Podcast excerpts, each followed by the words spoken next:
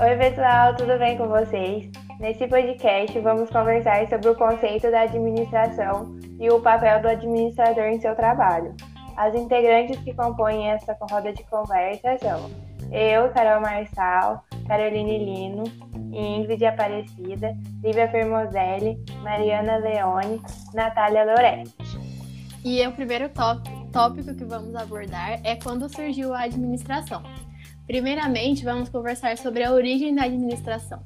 Ela surgiu em 1881 nos Estados Unidos, mas chegou ao Brasil somente em 1952, devido à necessidade de uma mão de obra qualificada para dar suporte às questões econômicas e administrativas na década de 1940, época de grandes transformações no setor industrial. Dando continuidade para o que a Carol está falando, eu vou continuar explicando agora aqui no Brasil. O marco inicial do papel administrativo, aqui no Brasil, se deu através da criação da Fundação Getúlio Vargas e da Faculdade de Economia e Administração da USP, em 1945. E a partir disso, iniciaram-se pesquisas e o ensino voltado para os temas econômicos. Já em 1954, ainda com o apoio da Fundação Getúlio Vargas e em parceria com a Universidade dos Estados Unidos, foi criada a Escola de Administração de Empresas em São Paulo. E assim, consolidou-se a capacitação dos docentes do Brasil.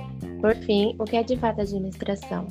Bom, ela é uma ciência social com um amplo conjunto de princípios, mas que de modo geral sistematiza as práticas usadas para administrar, combinar e aplicar os recursos organizacionais. Se todas as atividades são projetadas, desenhadas, organizadas, dirigidas e controladas, com o intuito de orientar constantemente as ações de um grupo de pessoas, é para que este tenha êxito e atinja os objetivos esperados adequadamente.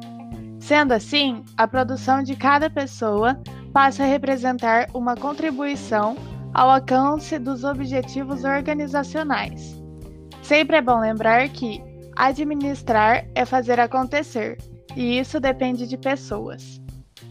Como dito anteriormente, as etapas para a administração são: planejar é decidir para onde a organização deseja ir no futuro para alcançar o objetivo proposto.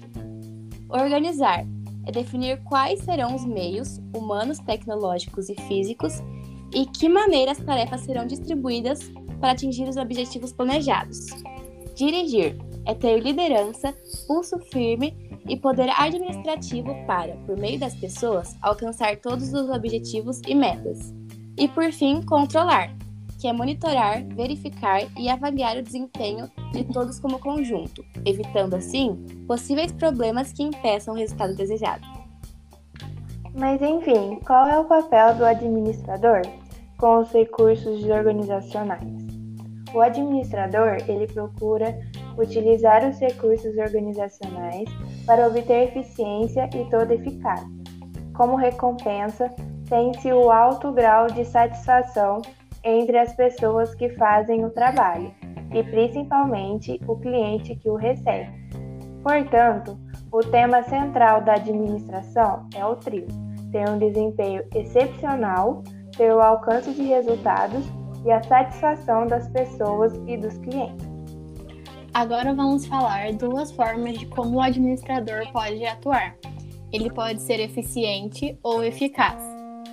É, a primeira forma que vamos falar é sobre o administrador eficiente, que é aquele que consegue operar com um custo mínimo de materiais de trabalho e o mesmo espera alcançar a eficácia. Para melhorar a, efic a eficiência, ou você faz mais coisas com os mesmos recursos, ou você faz as mesmas coisas com menos recursos. Como, por exemplo, temos a frase: saber batalhar e não, ter, e não de fato ter ido à guerra para ganhar a batalha. Já o administrador eficaz é aquele que vai à guerra e ganha. Ele deve gerenciar bem o seu tempo, ter uma ótima organização, reconhecer seus pontos fortes e, é claro, melhorá-los. Assim, acarretando um bom desempenho. Deve também acertar seus esforços em atividades essenciais e tomar decisões eficazes, diminuindo riscos e visando sempre os melhores resultados possíveis. E quais são as atribuições desse administrador eficaz?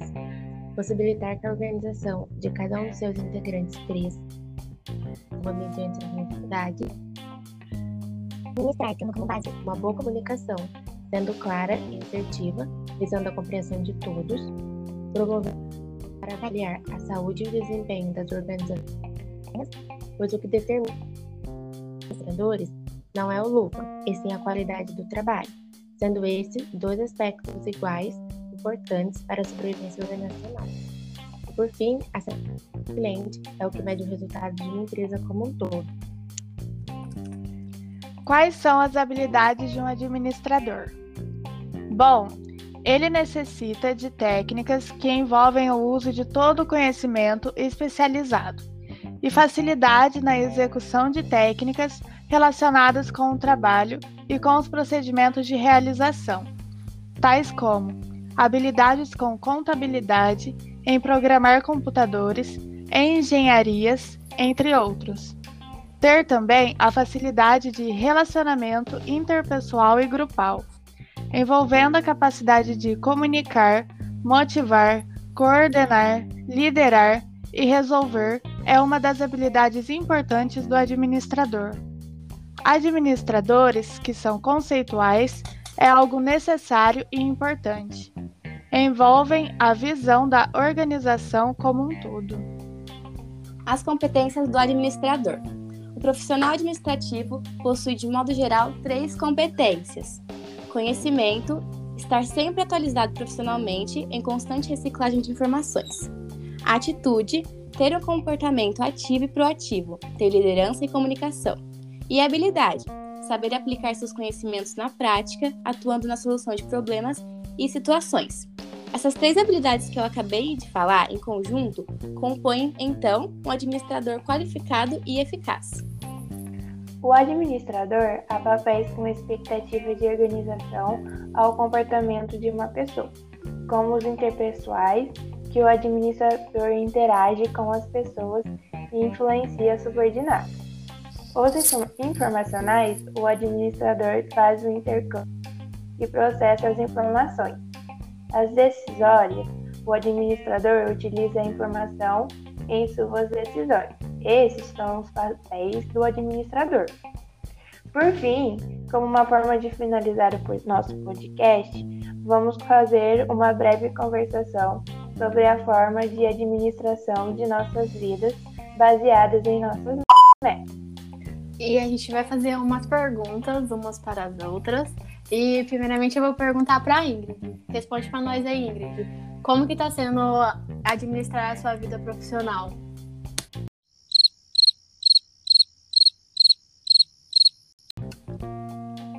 Cadê? Eu sabia que o Mário só ia dar um erro. Ou... Mas estava indo bem até agora, tá Aí, indo certo. Vou Aí, falar Ingrid, colou. Isso. Gente, foi mal aqui, travou tudo. Vou falar de novo, hein? E... e agora a gente vai fazer algumas perguntas umas para as outras. E eu vou começar com a Ingrid. Responde pra gente a Ingrid. Como está sendo administrar a sua vida profissional? Bem, como eu estou trabalhando e estudando, basicamente a gente tem que saber separar o tempo e organizá-lo para dar tempo de resolver todos os problemas em questão financeira e escolar. Agora eu queria fazer uma pergunta para a Lívia. Lívia, qual é seu objetivo?